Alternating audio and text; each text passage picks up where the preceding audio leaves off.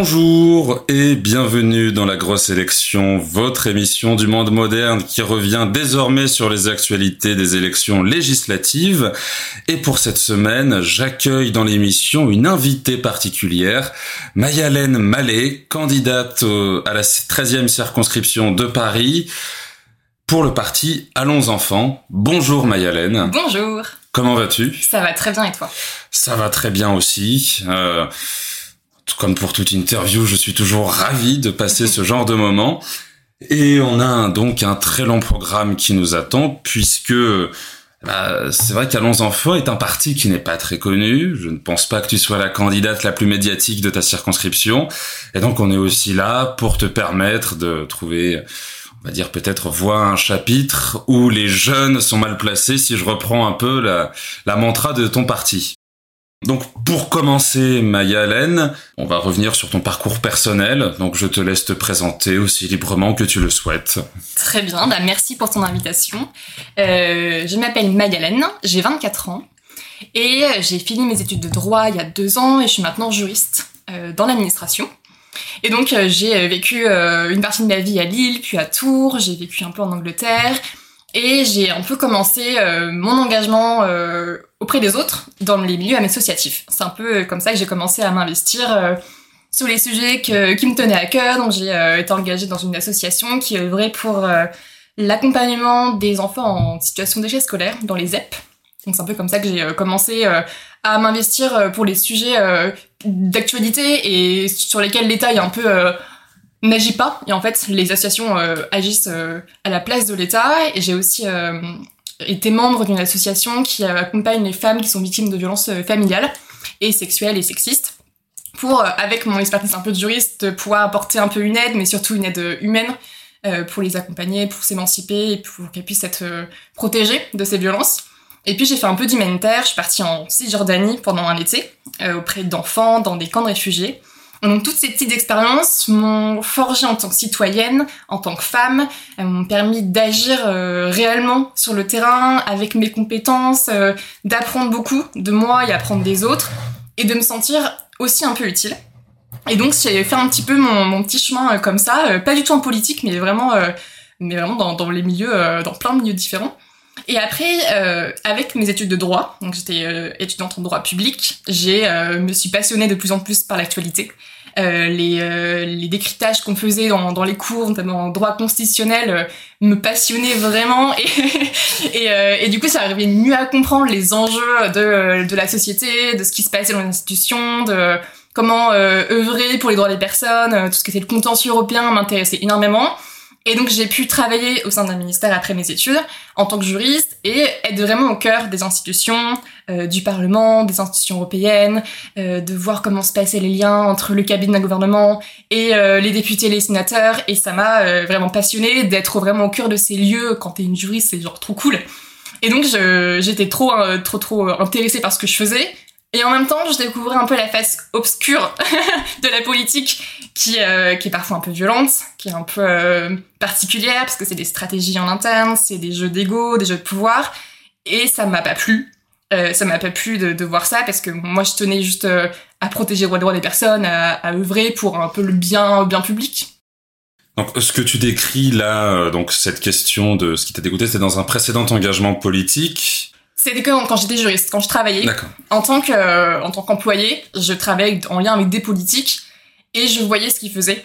Et certains travaillaient vraiment de manière exemplaire, étaient très impliqués sur les sujets sur lesquels ils étaient engagés, et d'autres euh, étaient totalement désintéressés de ce qui pouvait se passer et euh, pensaient juste à garder leur siège ou à euh, faire du buzz ou à gérer un électorat, mais pas du tout au cœur de la politique, en tout cas de ce qui pour moi la politique, c'est vraiment la vie des personnes, la vie de la cité, euh, de faire évoluer euh, la société, de, de, protéger mieux les personnes, d'agir concrètement pour le climat, pour la justice sociale. C'est pour moi c'est ça la, démocratie, la vie politique. Et j'ai vu que ceux qui sont au pouvoir, en grande partie, en tout cas ceux qu'on qu voit le plus dans les médias, ont peut-être oublié pourquoi ils étaient élus ou alors euh, pourquoi ils appartenaient à ce monde-là.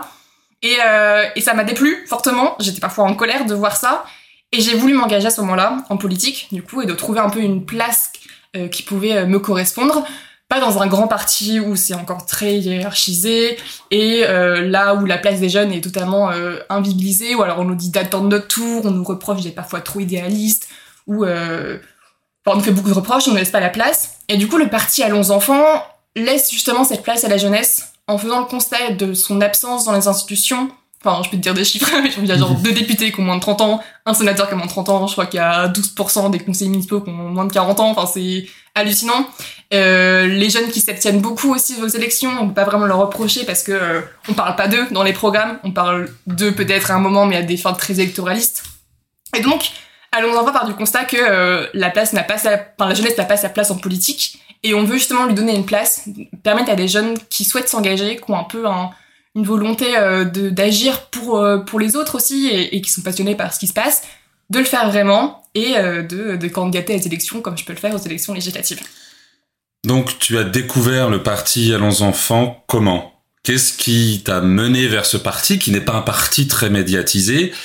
Comment l'as-tu découvert et qu'est-ce qui t'a dit voilà j'ai envie de sauter le pas mis à part ce que tu viens de nous décrire. Mm, mm. qu'est-ce qui t'a fait dire voilà je veux sauter le pas et m'engager concrètement euh, dans une logique partisane et même euh, électorale finalement?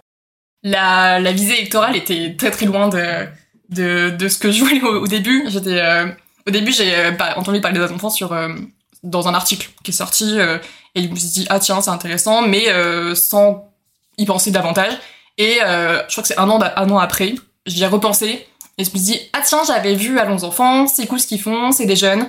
J'ai envie d'être avec des jeunes, de, de, débattre avec eux, de parler de fond, parce que c'est le fond qui m'intéresse, c'est vraiment réfléchir et euh, débattre ensemble. J'adore débattre, même quand on n'est pas d'accord, c'est trop trop intéressant d'apprendre beaucoup et euh, de co-construire en fait des, des, politiques publiques et des programmes euh, un, un, peu innovants, un, peu enfin, comme comme chaque parti pourrait faire, mais de manière un peu différente parce qu'on on fonctionne de manière très horizontale. Et donc c'est à ce moment-là que j'ai rejoint Allons mais pas pour euh, être élu ni pour faire carrière en politique du tout. C'est un peu ce que je dénonce d'ailleurs, mais pour parler politique, parler de fond, comme ce que je voulais faire aussi quand j'étais juriste dans un ministère où euh, j'ai vu les politiques euh, faire de la politique politicienne et pas de la politique de fond. Moi, c'est le fond qui m'intéressait. Et donc j'ai rejoint les enfants comme ça. Donc j'ai été membre du think tank de, du parti et donc on avait des commissions, on était organisé par commission on réfléchissait à, au climat, euh, à la démocratie, à l'inclusion, à l'économie, à l'Europe. Et c'est comme ça qu'on a construit notre programme, un programme hyper cool si vous voulez aller le voir sur notre site internet. Et, euh, et c'était hyper intéressant de se rendre compte que des jeunes étudiants, des jeunes actifs avaient plein d'idées et euh, ensemble on arrivait à trouver des idées super intéressantes, assez innovantes. Euh, on a beaucoup consulté des experts, des élus, des membres d'associations pour aussi euh, avoir un regard extérieur et puis qu'ils nous aident à construire nos idées parce que on sait pas tout et c'est même de simple de dire qu'on sait pas tout et qu'on peut pas tout savoir et avoir un programme complet. Mais on, on, on a fait un programme, enfin un projet assez cool. Et puis l'idée a on a commencé à préparer les législatives et moi je voulais pas être candidate de base, plutôt timide et réservée et du coup ce fait d'être euh, en plus tête de liste euh, à une élection c'est assez impressionnant. Euh, quand on est une jeune femme c'est pas quelque chose d'inné. et puis j'ai fait mon petit bout de chemin et je me dis bah pourquoi pas? Pourquoi pas se lancer? Ça peut être une belle expérience. J'ai aussi beaucoup de choses à dire. J'ai envie de prouver que j'en suis aussi capable et prouver que quand on est jeune et quand on est une femme, on a aussi beaucoup de, de compétences à mettre en avant et que ça, ça permet de légitimer en fait notre combat et nos actions. Tu t'es engagé vers quelle année dans Allons Enfants? C'était il y a un an, c'est vraiment tout récemment. D'accord, et t'en avais jamais entendu parler avant, pas sur les précédents scrutins et autres? Non.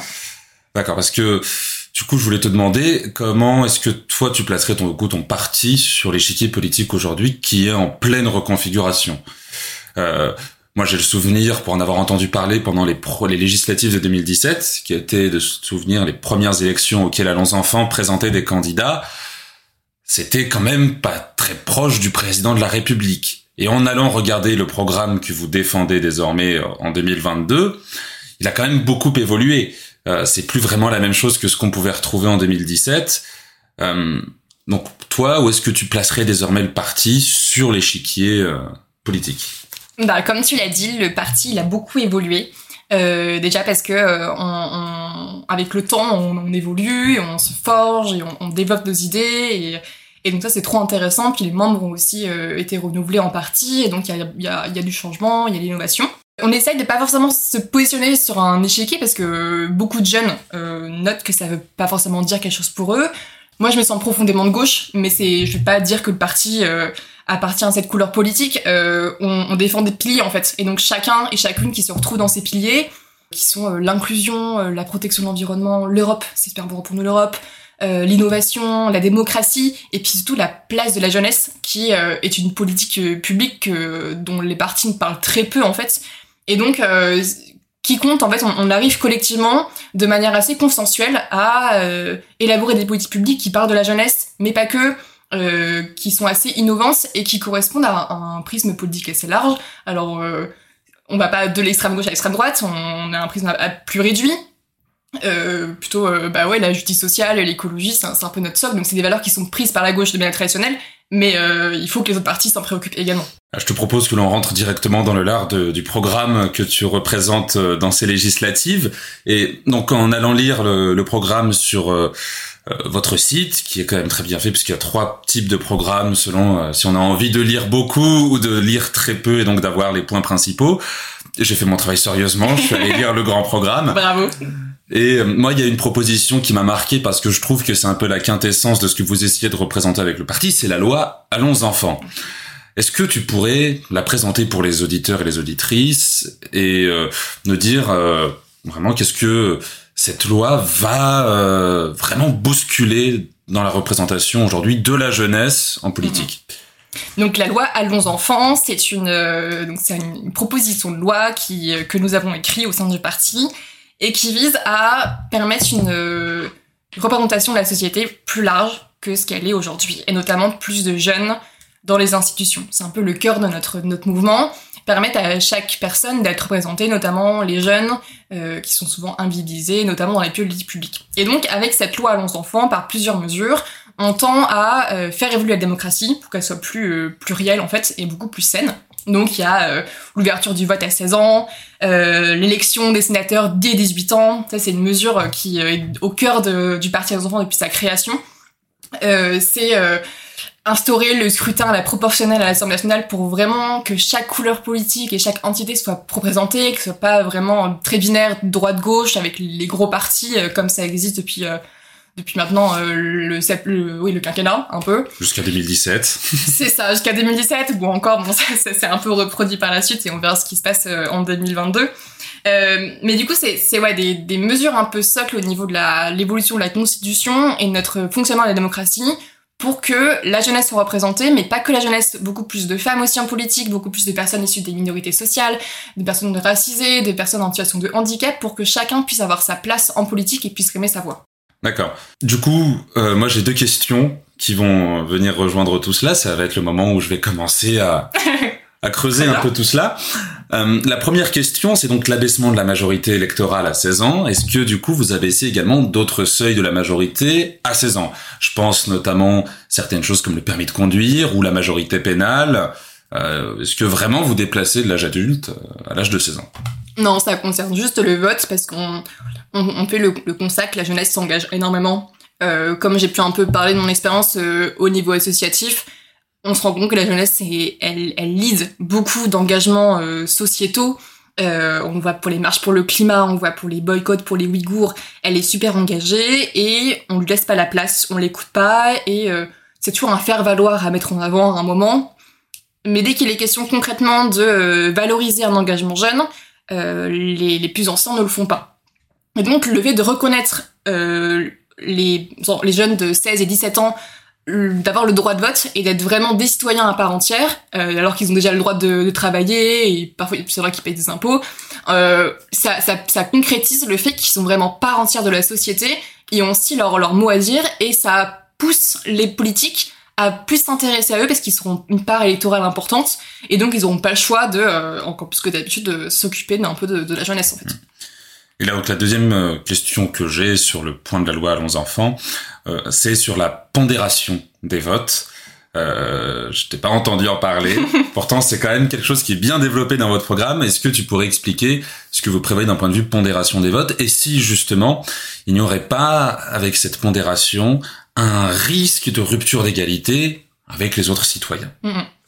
Donc ça, c'est une mesure qui est, qui est super intéressante. On a beaucoup, beaucoup débattu entre nous parce qu'elle est, assez clivante et et puis euh, juridiquement euh, un peu particulière également. Donc c'est une mesure qui tend à euh, donner plus de voix aux jeunes de moins de 30 ans par rapport aux plus anciens. C'est une mesure qui a été élaborée par des chercheurs, notamment en, Angleterre, et ils en ont beaucoup parlé, et, pas des jeunes chercheurs, mais des chercheurs assez avancés, je précise. et ça, ça, part du fait que, comme il n'y a pas de jeunes dans les institutions, ou très peu, ils n'ont pas leur euh, de, pouvoir pour peser dans la prise de, en compte euh, dans, dans l'élaboration des décisions et le vote des lois. Et euh, on l'a bien vu par rapport au vote à la présidentielle, c'est les plus anciens, les plus de 65 ans, qui ont voté en masse pour Macron, le président élu, et donc qui pèsent beaucoup plus dans le choix des politiques publiques par la suite. Alors que la jeunesse ne pèse du coup très peu.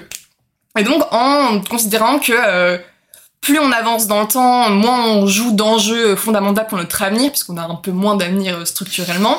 Euh, c'est très important qu'on puisse donner plus de voix à la jeunesse. Euh, donc ça passe par un double vote, et potentiellement, mais l'idée c'est qu'on n'arrive pas à cette solution. On ne peut pas forcément donner plus de voix aux jeunes parce que juridiquement ça ne tient pas trop la route, mais de se dire, il faut qu'il y ait plus de jeunes à l'Assemblée, euh, il faut qu'il y ait plus de jeunes au Sénat, il faut qu'il y ait plus de jeunes en politique euh, globalement, parce que ils sont très peu représentés et que tant qu'on n'arrivera pas à euh, une représentation égale à la population de la jeunesse, on devra donner plus de votes aux jeunes pour que ça compense. Donc c'est un peu une manière d'interpeller les politiques et les citoyens pour leur dire bah tant qu'on n'a pas des jeunes vraiment à l'Assemblée, il faut pour compenser ça, pour compenser ce manque et ce déséquilibre, donner plus de jeunes de votes à la jeunesse. Mais du coup, si c'est par le défaut de représentation d'une génération par rapport à une autre, euh, il y a une proposition qui était sortie notamment avec cette histoire des plus de 65 ans qui ont voté majoritairement pour Emmanuel Macron en dépit de l'avenir qu'il propose à la jeunesse. Est-ce que l'une des solutions n'aurait pas été plutôt tout simplement, je ne sais pas, mais d'interdire le vote à partir d'un certain âge? Aussi, tant qu'à faire. Oui, ça conviendra à renier euh, la qualité citoyenne des personnes, c'est peut-être un peu plus virulent. Euh, je sais pas qui le propose, c'est pas vraiment dans nos, dans nos convictions, on plutôt à dire que chacun a sa voix aussi, il faut qu'on construise ensemble et que pour l'instant on n'arrive pas à co-construire collectivement, mais que les échanges entre générations sont hyper euh, intéressants et, très utiles et chaque expérience est bonne à prendre. Les expériences les plus, les expériences plus jeunes, les expériences aussi plus âgées euh, de chaque milieu en fait. Et euh, qu'on ait 60 ans ou 30 ans, on a la même voix et il faut qu'on arrive à un équilibre. Et donc, cette crise de la représentativité qu'il y a aujourd'hui, est-ce qu'elle passerait aussi, dans votre cas, par une, euh, comment dire, une transformation de la Ve République ou alors une bascule totale vers une nouvelle République, comme certains le revendiquent depuis des années maintenant? Ou alors, est-ce que ça va plutôt être vraiment une réforme de la Constitution actuelle pour non seulement améliorer la représentativité sur un angle plus général, et en même temps introduire du coup plus de jeunes euh, dans, les, structures politiques actuelles. Mm. Bah, parler de sixième république, ça veut un peu tout rien dire tant qu'on dit pas ce qu'on fait euh, structurellement. C'est certain qu'il faut faire évoluer euh, drastiquement la démocratie parce qu'elle fonctionne assez mal aujourd'hui et quand on voit le, désintérêt ou la méfiance qu'ont certains citoyennes et citoyennes envers les, politiciens, ça marque ce besoin d'évolution et, et de réformes structurelles. Alors de passer à une sixième république ou à juste à transformer euh, globalement la cinquième république, euh, ça, c'est un débat qui, euh, qui est un peu autre, mais mais oui, de la faire évoluer en, en...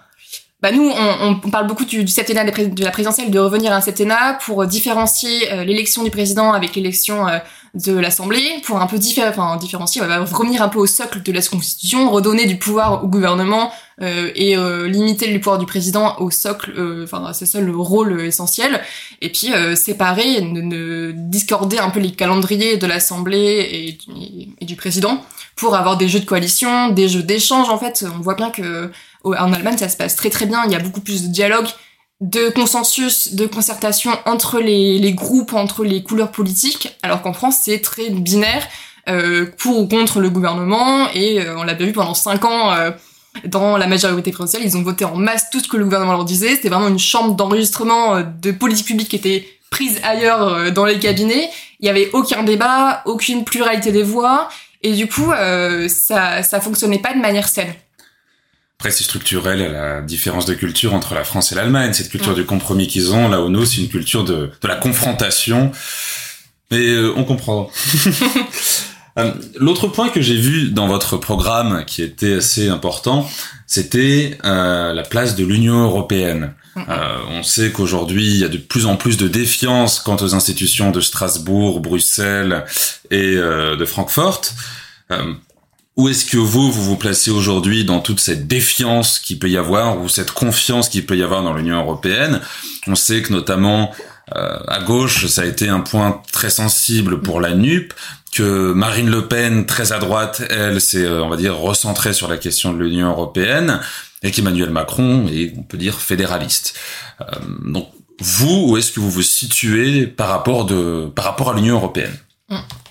Bah, quand je suis née, euh, la plupart des, grands traités européens étaient déjà adoptés et l'Europe était bien bâtie et fonctionnait, fonctionnait comme elle existe globalement comme aujourd'hui j'ai pas connu la guerre, j'ai pas connu euh, ces, ces, dissensions entre entre tous les pays européens et donc pour moi la, paix va de soi. Alors que on l'oublie beaucoup, euh, l'Europe a connu quand même beaucoup de moments traumatiques assez graves et euh, cette Europe de, de paix et d'union est, est, pour moi essentielle à conserver et à faire évoluer bien sûr pour plus de démocratie donner par exemple l'initiative législative au Parlement. Tous ces, ces, tous ces enjeux démocratiques qu'il y a en Europe, mais la cohésion européenne, la construction euh, d'une Europe euh, forte euh, qui peut agir sur l'environnement, qui peut agir sur les droits des personnes exilées, est super importante pour moi et pour tout le parti. Donc on en a un peu moins parlé dans le programme des législatives parce que c'est pas la compétence des législateurs de, de, de travailler sur l'Europe, bien qu'il y ait des liens entre les parlements nationaux et européens. Et la ratification des traités. Exactement, totalement. mais c'est quelque chose qui est qu'au fondement de notre parti et en tant que jeune on a aussi une responsabilité de, de continuer cette, euh, cette union euh, enfin oui cette union européenne euh, unie et solidaire Très bien. Et du coup, j'ai vu dans votre programme que vous proposiez quand même quelque chose pour l'Union européenne. Euh, c'est quoi? Bah, je, je vais te parler d'un sujet qui me tient énormément à cœur, c'est l'accueil des personnes exilées. On le voit actuellement, c'est enfin depuis une dizaine d'années, c'est un sujet dramatique, ce qui se passe à nos frontières et l'action que, que prend euh, Frontex, notamment l'agence européenne, en matière d'accueil des personnes exilées est euh, assez effrayante. Euh, quand on voit ce qui se passe en Turquie et en Libye, et les accords qui sont conclus euh, avec ces pays, ces dictatures, et, et, ce qui se passe dans ces pays-là au niveau de la torture et du traitement des droits humains, et la responsabilité qu'a l'Union européenne pour agir pour l'accueil des personnes exilées, on, on, on, sait qu'il y a besoin d'agir, on, on, sait qu'on a aussi les moyens de le faire, on l'a bien vu avec l'Ukraine qu'on peut quand la volonté politique y est, euh, c'est possible d'accueillir dignement et de protéger les droits des personnes. Euh, ben, il faut continuer à le faire au niveau des frontières européennes et pas avoir euh, ces, ces, conceptions euh, très xénophobes que peut avoir certains traités et certains accords qui sont faits avec d'autres pays de rejet et de, de non-respect des droits humains qui sont le socle de l'Union européenne. Hum, surtout quand on voit la différence de traitement entre ces réfugiés et ceux de l'Ukraine, qui eux sont accueillis à bras ouverts, là où les autres sont laissés dans la mer, mmh. les corps gisants. Vous êtes un parti de jeunes et on sait qu'aujourd'hui la jeunesse traverse une crise quand même importante, une crise existentielle par rapport à son époque, une crise également existentielle par rapport à l'incertitude de l'avenir, une crise existentielle également des fracas qu'a eu la crise Covid sur l'isolement, les études universitaires et autres, et même les réformes qui furent passées dernièrement, aussi bien sur l'université que le lycée. Euh, qu'est-ce que vous vous proposez sur ces points-là pour les jeunes, euh, que ça soit, on va dire, du, de la naissance jusqu'à la fin de l'université, dans toute la période d'études, de l'éducation et ainsi de suite? Ouais, je me disais quand on parlait de l'Europe que tous les deux on a on a étudié le droit donc on est un peu euh, on est un peu à fond sur euh, qu'est-ce que qu'est-ce qui se passe à Strasbourg, à Francfort ou je ne sais où et euh, même comment fonctionne la démocratie. Puis on a de grands différences sur l'Europe aussi mais Oui oui mais, mais on, on, on, connaît un peu la théorie et parce qu'on a étudié le droit à l'université, mm. parce qu'on a fait des études et que qu'on a un travail ou qu'on va avoir un travail enfin on appartient à ce milieu-là qui, qui est un peu ouvert sur ces questions civiques et de fonctionnement de la démocratie.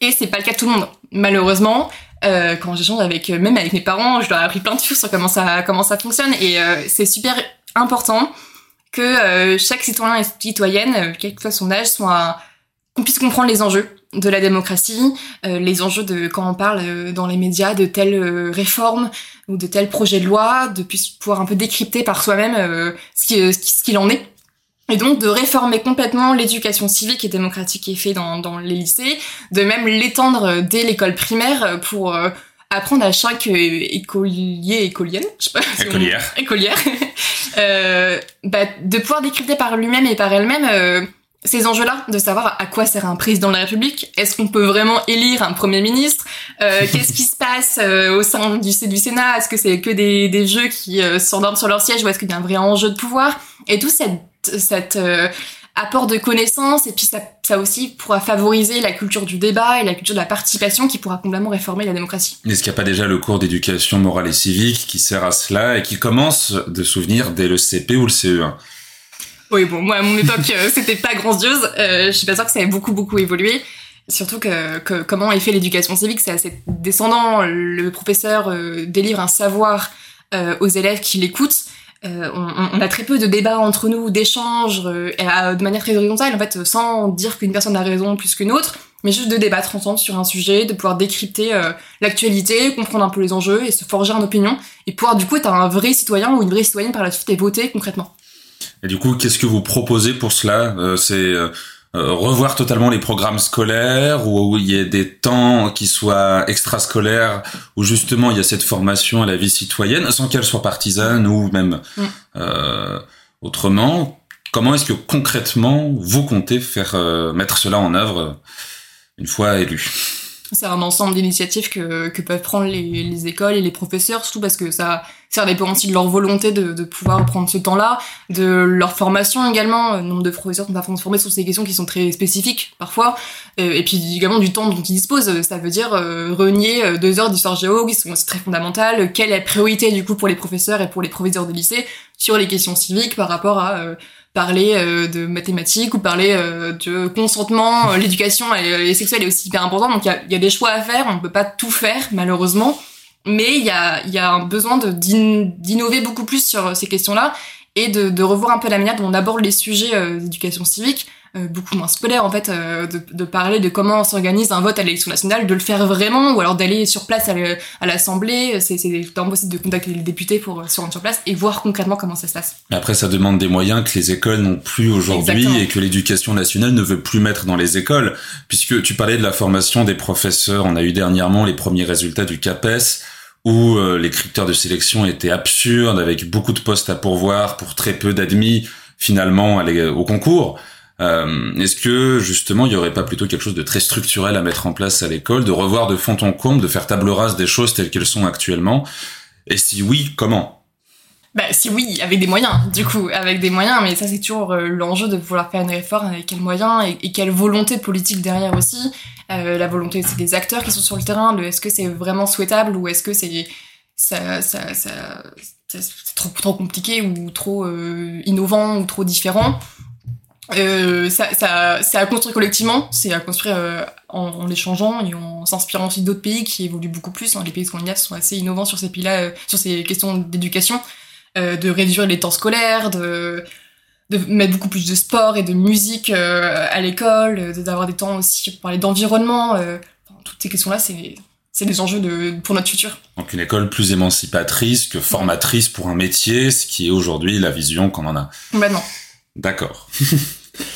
Et à propos de réduction, ça va me permettre de faire une belle transition, euh, pas du tout piquer des hannetons, pour parler du travail, puisque votre grande mesure phare pour le travail est la réduction du temps de travail, ainsi que tout un autre consortium de mesures.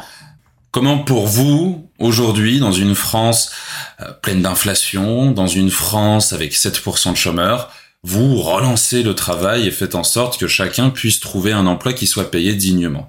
Le grand enjeu, c'est que chacun puisse s'épanouir euh, dignement avec un salaire digne et des conditions de travail euh, euh, satisfaisantes. Ça, c'est le grand enjeu de notre époque et que tout le monde puisse avoir un travail, notamment les plus jeunes, mais aussi les plus précaires, et que qu'on puisse vraiment s'émanciper par ça et que le travail ne soit pas la base de toute notre vie. En fait, qu'on puisse avoir aussi un temps extra travail, je sais pas si ça existe cette expression, mais qu'on puisse aussi s'engager au niveau des associations, s'engager en politique, d'avoir le temps euh, donc beaucoup d'études ont été faites euh, sur euh, le, le, calcul du temps de travail, euh, la réduction du temps de travail, est-ce que ça a un coût supplémentaire, est-ce que ça permet de réduire le chômage? Beaucoup d'études le montrent. Il y a un député européen, Pierre Larouturou, qui, en, qui, a fait un peu sa, sa ligne directrice, qui en parle beaucoup, qui en parle très bien, beaucoup mieux que moi, parce que c'est pas du tout ma compétence, Euh, mais ça, ça a un changement structurel de notre façon de vivre, de, de concevoir la, le travail, de concevoir la société, de comment on s'engage à la société, beaucoup plus solidaire. Euh, et puis oui, d'avoir le temps de s'engager autre part. On voit par exemple les étudiants qui on leur reproche de pas s'engager et, et d'être euh, fainéants ou je ne sais quoi. Mais on se rend pas compte qu'en fait, quand t'es étudiant, quand t'as pas tes parents qui te payent toutes tes études, bah faut que tu aies un job à côté, donc tu bosses le week-end pendant les vacances scolaires, donc t'as pas forcément le temps de t'engager dans les associations et de faire des manifestations. T'as pas forcément le temps de faire la politique non plus. Tes études. en dehors de tes études où t'as même pas le temps de faire des études convenablement parce que euh, c'est si compliqué de vivre dignement. Donc de pouvoir euh, réduire le temps de travail quand, on a un travail et puis de d'aider chaque personne qui n'a pas besoin de travail, même en dessous de 25 ans. C'est comme hallucinant que les jeunes de moins de 25 ans soient les seuls citoyens qui n'ont pas un revenu minimal de base pour vivre, euh, de pouvoir en fait euh, s'épanouir et vivre dignement en fait. La France a pendant ces cinq dernières années traversé une grande crise qui était celle des gilets jaunes qui justement étaient des gens qui demandaient le travail, mais également plus de justice fiscale et d'égalité, enfin d'équité mm. fiscale. Euh, quel, pour vous, quels seraient, euh, on va dire, les taxes, les impôts que sur lesquels vous, vous feriez des réformes, donc que vous remettriez en place ou que vous mettriez en place, puisque c'est une compétence du Parlement pour le. Oui, complètement. Bah, la, la crise des jaunes vient de d'une nécessité de, de faire évoluer les règles euh, pour mieux protéger l'environnement, mais de manière drastique, euh, puisque ça touchait que des classes, euh, enfin pas que, mais en grande partie les classes euh, les moins aisées. Et donc c'est surtout ces classes-là qui subissent le plus le réchauffement climatique, qui n'ont pas les moyens pour pouvoir manger de manière équilibrée, manger des fruits de saison ou de, des produits locaux. Et donc c'est ces populations-là qui sont dans plus besoin d'être accompagnées financièrement, surtout pour pouvoir en fait euh, vivre dans, dans, dans, le monde de demain qui, qui va devoir être réformé structurellement pour agir vraiment euh, contre le réchauffement climatique.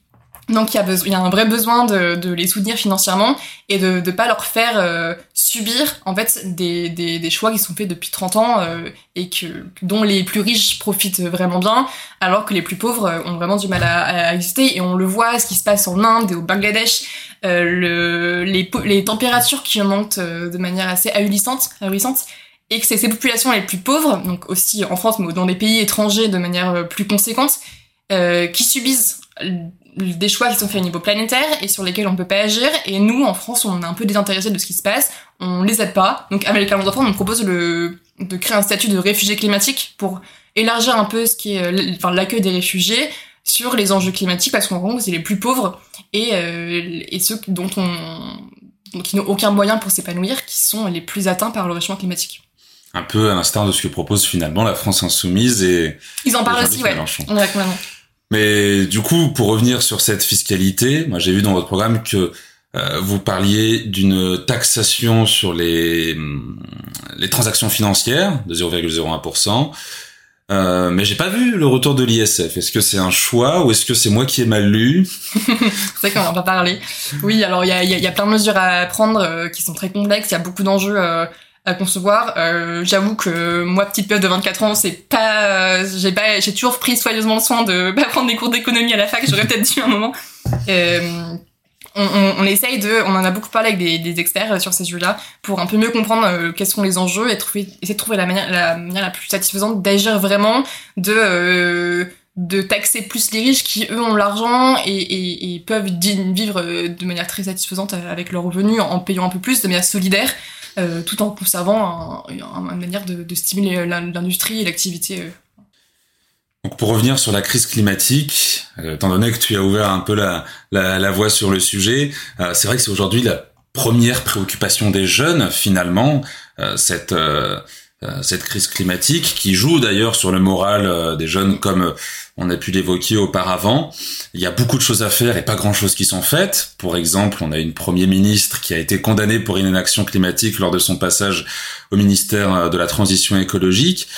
Quelles seraient pour vous, si vous êtes élu, les solutions concrètes à mener au Parlement afin de on va dire préparer la suite et d'éviter que la catastrophe ne soit plus grave qu'elle ne s'annonce déjà? Bah, oui, c'est avec la jeunesse engagement pour le climat, parce que elle est, elle est vraiment très éveillée, notre génération est très éveillée sur ces sujets-là, bien plus que celle juste au-dessus, elle est plus de 30 ans. Euh, beaucoup de mes amis sont végétariens ou véganes, euh, beaucoup font les, les, marches pour le climat, beaucoup euh, aussi subissent ce qu'on appelle l'anxiété écologique et qui est un phénomène qui se développe de plus en plus et on en parle enfin le fait qu'il y a un mot c'est super important de montrer que qu'on est très soucieux de ce qui se passe pour notre avenir que ça ça nous concerne pour demain, mais également pour aujourd'hui. Enfin, le GIEC l'a dit, on a trois ans pour agir euh, avant que les, conséquences soient irréversibles. On, on, on, a cette prise de conscience euh, drastique par notre génération.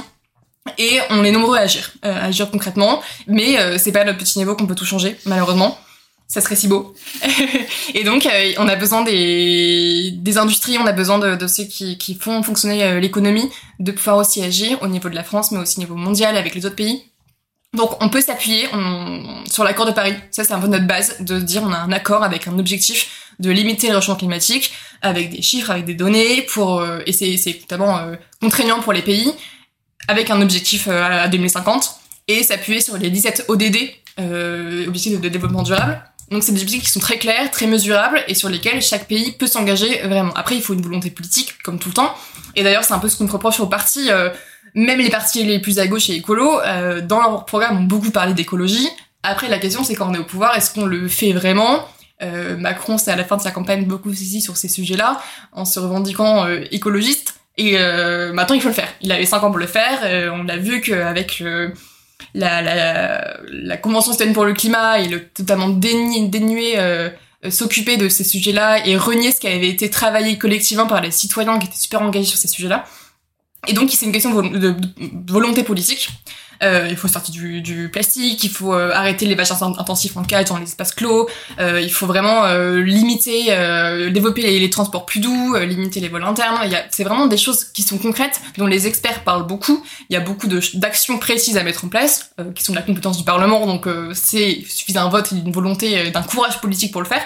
mais il faut le faire parce que c'est faut être à la hauteur des enjeux et à la hauteur de notre jeunesse qui s'engage. Moi, j'ai deux questions du coup là-dessus. La première, c'est quel est votre avis sur l'énergie euh, euh, s'agissant du nucléaire, du renouvelable, du mix énergétique?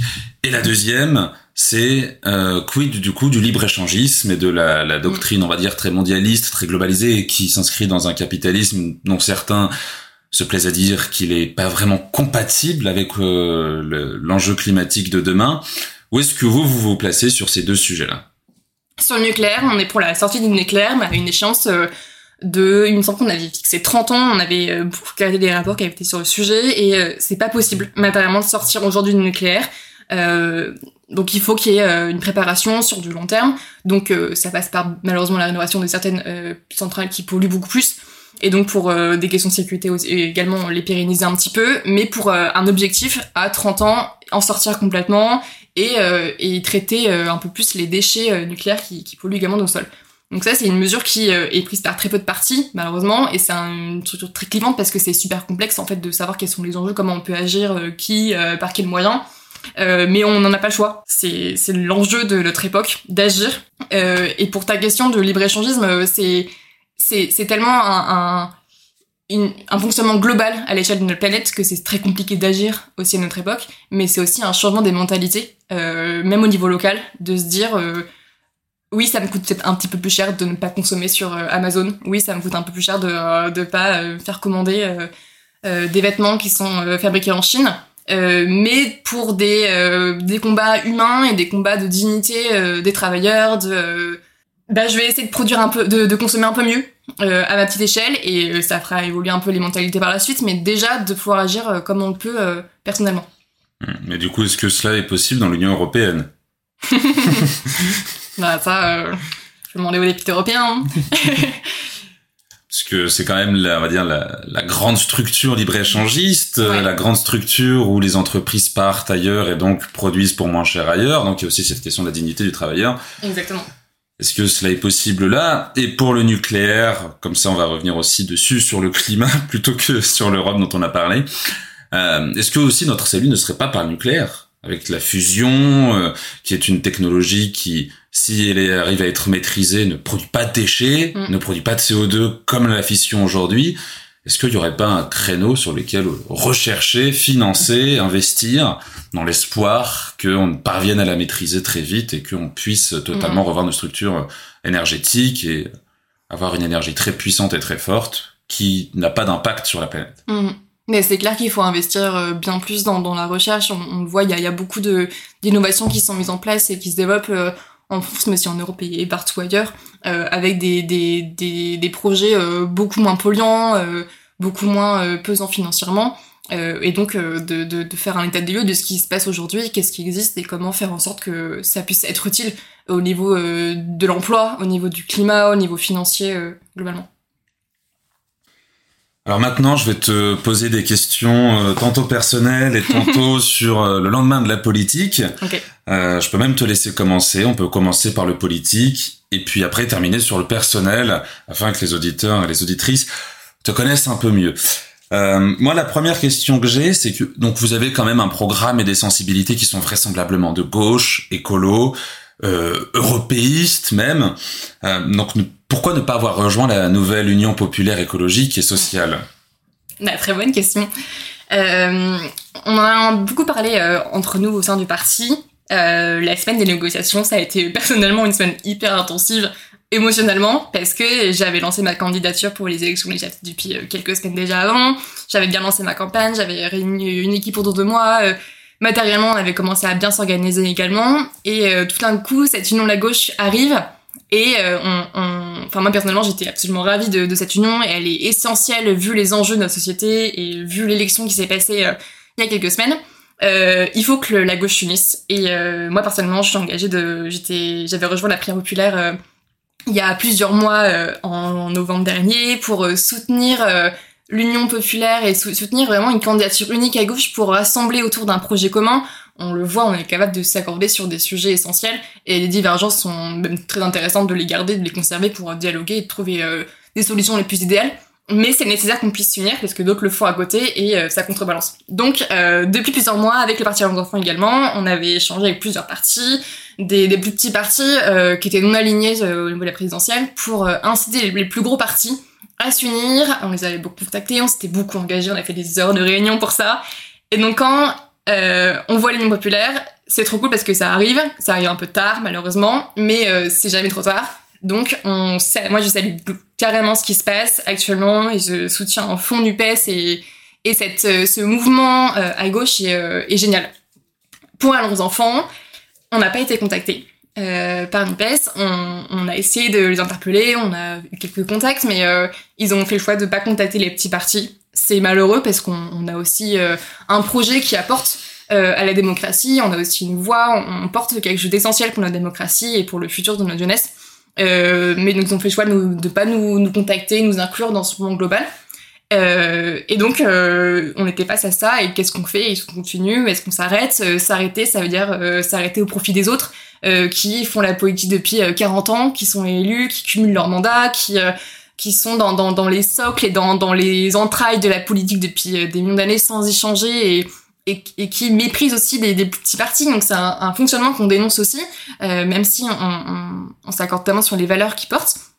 Donc on avait aussi un message à faire porter. On avait aussi envie de porter nos candidatures et notre mouvement et de parler de la jeunesse et de parler de nos enfants. Il y a aussi un enjeu financier pour les élections quand on se présente à des élections législatives. C'est aussi pouvoir pérenniser le parti sur 5 ans avec euh, euh, de l'argent qu'on récupère quand on a 1% de voix dans 50 circonscriptions. Donc c'est également essentiel pour le parti de pouvoir exister. Euh, donc on a fait le choix d'y aller. On est à fond, on est très motivé, on, on, porte un projet qui qui, qui, nous tient à cœur et qui a beaucoup de résonance aussi euh, avec les personnes avec qui on parle. Et du coup, vous envoyez 8 candidats sur toute la France, si j'ai bien suivi. c'est ça. On est 8 candidats de 18 à 27 ans. D'accord. Et d'ailleurs, tu es la plus jeune de ta de ta circonscription, de ta ville. De ma ville carrément. Ouais, je suis la plus jeune députée de Paris. Enfin, pas encore députée, la plus jeune candidate aux élections euh, législatives à Paris et en, voie pour être la plus jeune députée de Paris. Yes. euh, alors, on enregistre le mardi 17 mai 2022 et hier, euh, lundi 16 mai 2022, le président de la République a enfin nommé euh, son premier ministre ou sa première ministre plutôt, mm. qui est Elisabeth Borne, la deuxième femme à accéder à ce poste après Edith Cresson entre 91 et 92. Toi, avec ton engagement euh, féministe, mm. comment est-ce que tu prends, comment est-ce que tu ressens la nouvelle euh, bah oui, c'est la deuxième euh, première ministre. la dernière fois, Edith Cresson était restée un an au pouvoir et on lui avait fait beaucoup de reproches Et on avait gardé cet exemple en tête de manière assez négative en plus, donc c'est toujours des reproches qu'on fait aux femmes. Donc il y a une deuxième femme première ministre. Euh, c'est un, un, symbole assez fort. Euh, malheureusement, c'est le symbole qui est issu d'une d'un président qui n'a pas eu grande affaire des, des sujets euh, d'égalité droits des femmes et des hommes et de, de, de des violences sexuelles qui euh, recommence sa grande cause du quinquennat sur le droit des femmes, mais euh, après avoir nommé des ministres accusés d'agression sexuelle. Euh, c'est un symbole un peu opportuniste, tant mieux pour Elisabeth Borne. Je souhaite plein de telles choses, mais c'est euh, au, enfin au-delà du symbole que ce soit une femme, c'est aussi une, ministre qui euh, qui a, qui a beaucoup œuvré euh, en défaveur de l'égalité, euh, enfin en défaveur du climat, en défaveur de, du, travail. du, travail, du, chômage, de la retraite, et qui a un, bilan assez lourd aussi. Donc au niveau des, valeurs à gauche, c'est on n'est pas là du tout, mais ça va être aussi compliqué pour elle parce qu'elle a été nommée dans un contexte où Macron voulait exister encore de manière très forte en tant que président et, euh, donc elle aura très peu d'autonomie en tant que première ministre. Euh, beaucoup euh, lui font reproche de, son caractère également. Bon, encore une fois, on reproche aux, femmes de leur caractère et les hommes on les laisse faire. Mais est-ce qu'elle aura sa place pour exister et pour peser face à un, un homme jupitérien? Ça, on, on, le verra et le futur nous le dira. Si jamais elle reste à sa poste après les élections législatives, Exactement. étant donné les, les, ambitions de chacune et chacun. toi, du coup, quel député voudrais-tu être euh, si tu es élu? Parce qu'on a beaucoup le reproche de ceux qui sont euh, jamais en circonscription, on a le reproche de ceux qui sont jamais en hémicycle. On sait que c'est quand même un, travail compliqué puisqu'il faut exister tantôt au circo et tantôt euh, en assemblée. toi, qu'est-ce que tu voudrais incarner par la fonction de député? Mm. L'enjeu, c'est de, de, de, conserver mes convictions et conserver ce que je dénonce euh, dans le comportement des, des, députés et des politiciens en général. De tout ce que j'ai constaté de manière négative quand, quand j'étais un peu dans, dans les entrailles du Parlement, euh, de, de ce, ces comportements euh, pas moraux, euh, très euh, de chercher le buzz, de chercher à se à conserver son poste coûte que coûte. Donc déjà, dans le comportement en tant que député, c'est essentiel qu'on arrive à à trouver des, des, manières beaucoup plus éthiques de faire de la politique. Et, et également, bah, comme tu disais, de, de, garder ce lien avec le, le, terrain. On en parle beaucoup, euh, bon, comme si c'était les campagnes et que les campagnes villes, il y avait tant d'opposition, mais bon, ça, ça, ça, se, ça se voit parfois, le, le décalage qu'il y a entre certaines personnes euh, par rapport à la réalité du terrain, c'est parce que ces personnes sont dans euh, une, une bulle, euh, un entre-soi, ils viennent tous du même milieu et ils pensent de la même manière et ils se forgent comme ça pour exister parce que c'est un monde tellement violent et tellement unique. Pour pouvoir y rester, il faut s'accommoder à toutes ces normes. Donc il y a aussi besoin d'avoir ce renouvellement pour avoir des changements de pratique, de d'autres visions, de d'autres manières d'être. Euh, donc euh, ça passe par le fait d'avoir déjà beaucoup plus de femmes, euh, d'apporter beaucoup plus de cette euh, cette sensibilité qu'on peut avoir et, et ce, cette concert, enfin attention à des sujets euh, à des sujets sociétaux et a des manières de faire qui sont euh, qui sont beaucoup moins violentes et beaucoup moins euh, ouais violentes. Par exemple.